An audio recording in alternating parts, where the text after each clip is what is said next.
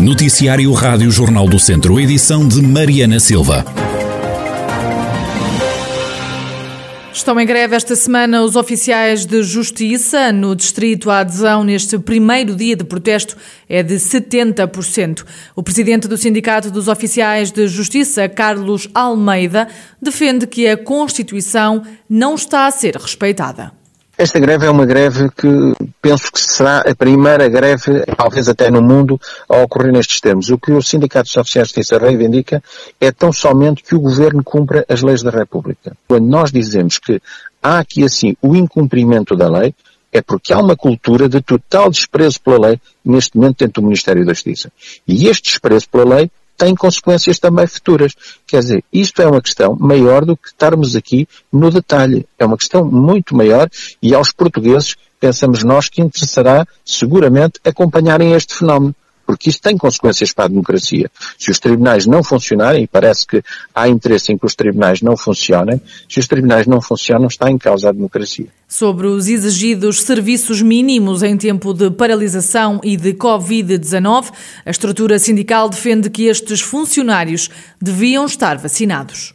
Nós temos aqui oficiais de justiça que estão a, a, trabalhar, são obrigados a trabalhar. Hoje é dia em que têm que ser assegurados serviços mínimos. Mesmo havendo a greve, há três dias onde têm de ser assegurados serviços mínimos. Segunda, quarta e sexta-feira. Mas, ainda assim, estes trabalhadores que são obrigados a trabalhar, não são sequer vacinados. Quando nós temos outras carreiras profissionais dentro dos tribunais que estão em casa e já foram vacinados. Há aqui um tratamento diferenciado de uns relativamente a outros. E esta cultura que o Ministério da Justiça tem fomentado de tratar uns de forma diferente de outros é uma cultura muito negativa e que terá, não temos dúvida absolutamente nenhuma, terá repercussões em termos do país, em termos futuros. E, portanto, esta cultura tem que acabar. Carlos Almeida, presidente do Sindicato dos Oficiais de Justiça, que estão em greve até sexta-feira. O presidente da Câmara de Oliveira de Frades, Paulo Ferreira, nega ter recusado tomar a vacina contra a Covid-19, apesar de ter sido chamado para o fazer na qualidade de autarca e coordenador da Proteção Civil Municipal. Paulo Ferreira garante não querer alimentar polémicas e esclarece que só vai ser vacinado quando for chamado enquanto cidadão na realidade, em relação às funções que me são adstritas pelo ser o Presidente da Proteção Civil, mas que deveria estar afeto a alguém do terreno e não ao, ao, órgão em si, só apenas por isso, mas foi uma questão pessoal. Mas vou tomar quando chegar a minha vez, sim. Entendi que uh, quando da, da, da, da tomada da toma da vacina, uh, quando foi solicitado o cargo que desempenho, eu não, não entendia que tinha esse carisma, uma vez que havia tanta celeuma com a questão das prioridades ou não. Quando chegar a vez do cidadão Paulo Manuel Armão da Silva Ferreira tomar a vacina, ele tomará a vacina como todos os outros. Já o presidente da Câmara de Mortágua, que já tomou a primeira dose da vacina contra a Covid-19, lembra a morte do autarca Almeida Henriques. Júlio Norte pede que o processo seja mais rápido para que seja possível evitar que mais autarcas venham a morrer vítimas do novo coronavírus. Os políticos são pessoas de bem e quem está na política, como eu e a generalidade dos meus colegas, eu diria todos, estamos aqui em prol do bem-estar de toda a gente e por isso temos que ser respeitados como tal. Eu fui a casa de pessoas com Covid ajudá-los. Eu tive que ir a reuniões e que ali acolá. Eu não sabia, nem, nem eu sabia como estavam os meus colegas e vice-versa. Nós tivemos aqui, testámos mais de 50% da população e, portanto, não posso conceber que um Presidente da Câmara, só passado mais de um ano, é que seja vacinado e que não seja necessário, e eu quero prestar aqui a homenagem ao meu colega António Almeida Henriques, e que não seja preciso morrer mais nenhum Presidente da Câmara para se lembrarem que eles também têm que ser vacinados. Também o Presidente da Câmara Municipal de São Pedro do Sul e Coordenador da Proteção Civil Distrital, Vítor Figueiredo, já tomou a primeira dose e espera receber a segunda em junho. O autarca admite ter acatado as prioridades definidas pelas autoridades de saúde quer dizer que já levei a primeira vacina e a segunda vacina está prevista a ser durante o mês de, julho. Desde a altura em que começou a pandemia, a verdade é que eu estive sempre na linha da frente, enquanto, e quando digo esteve sempre, digo incluindo sábados e domingos, que me desloquei muitas das vezes durante essa altura da pandemia para resolver determinadas situações. Como pode calcular, o Presidente de Câmara é o responsável pela proteção civil Conselhia, tem que estar permanentemente em contato com as populações para resolver problemas e além de ser o responsável pela proteção civil Conselhia, sou também um distrital. De forma que, é daquelas situações, como disse, foi decidido que os autarcas deviam ser vacinados, nada a opor é seguir as recomendações da Direção-Geral de Saúde e de as entidades de saúde que efetivamente dizem quais são aquelas que devem ser as prioridades ou não. Vítor Figueiredo, presidente da Câmara Municipal de São Pedro do Sul, coordenador da Proteção Civil Distrital de Viseu. Há mais um doente internado no Hospital de Viseu por Covid-19. No total, no Centro Hospitalar Tondela Viseu, há neste momento 10 pessoas internadas. Seis doentes encontram-se em enfermaria e os restantes quatro estão na unidade de cuidados intensivos.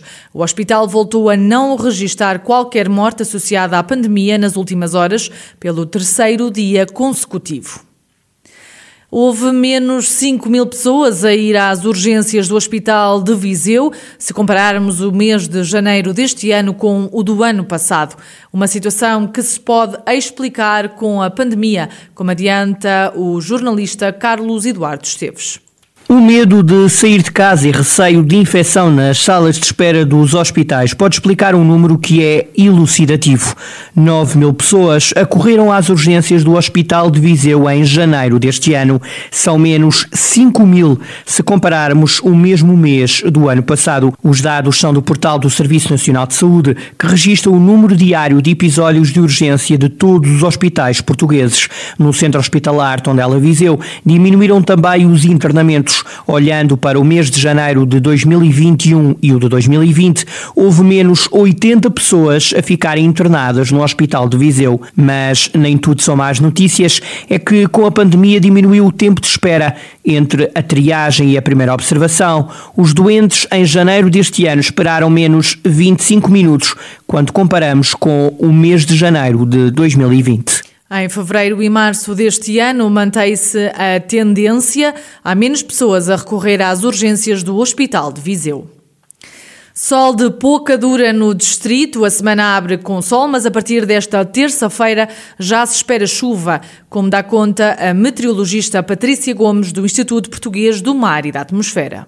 A partir de amanhã já se espera precipitação, uh, um pouco por todo o país, onde se inclui também o distrito de Viseu, um, e será uma constante, a chuva será uma constante até, uh, pelo menos até final de quinta-feira, até ao fim do dia de quinta-feira. Na sexta-feira já estamos a falar de uma possibilidade, uh, portanto poderá ser um dia ligeiramente melhor.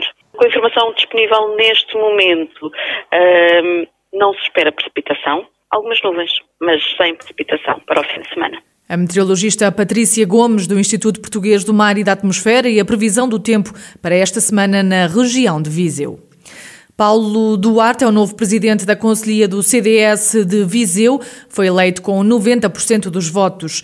Inscreveram-se cerca de 180 militantes e contaram-se 12 votos um foi nulo. Em declarações à Rádio Jornal do Centro, Paulo Duarte refere que quer reavivar o partido depois de dois anos sem atividade na cidade de Viseu é a tentativa de reavivar o CDS e de, aumentar a sua implantação e a sua representatividade. O CDS vem de uma, vem de, de dois anos em que esteve praticamente sem atividade por se terem demitido os anteriores órgãos, portanto o CDS começa novamente praticamente do zero e há necessidade de reconstruir o partido praticamente do zero. E isso, enfim, levou a que o partido uh, ficasse numa situação de grande fragilidade, mas que, a partir deste momento, regressará. Portanto, teremos um CDS muito mais forte, muito mais implantado, mais próximo das, uh, das, das, pessoas, e a partir de agora terá uma vitalidade absolutamente nova e renovada. O nosso próximo objetivo são as eleições autárquicas uh, aqui no, no Conselho de Viseu. Paulo Duarte, presidente da Conselhia do CDS de Viseu, eleito este sábado. Joaquim Patrício é o candidato do PSD à Câmara de Mangualde. O social-democrata defende que o Conselho perdeu o comboio da linha da frente e quer fazer mais e melhor por Mangualde. Sem querer revelar eh, os detalhes do programa com que se vai candidatar à autarquia de Mangualde, Joaquim Patrício assegura que o objetivo é ganhar a Câmara, que atualmente é ocupada pelo Partido Socialista. Foi com honra que recebi o convite para ser, para ser candidato à Câmara Municipal de, de Mangualde. Só me move um objetivo, uh, ganhar a Câmara Municipal de Mangualde. Todo o resto é, é secundário, portanto o objetivo é principalmente esse, ganhar a Câmara Municipal de Mangualde com, com empenho, com dedicação e com muito otimismo e com muito trabalho, é evidente. Joaquim Patrício, candidato pelo PSD à Câmara de Mangualde. Em Penalva do Castelo, o candidato é Pedro Monteiro. Uma das bandeiras da candidatura é a fixação dos jovens.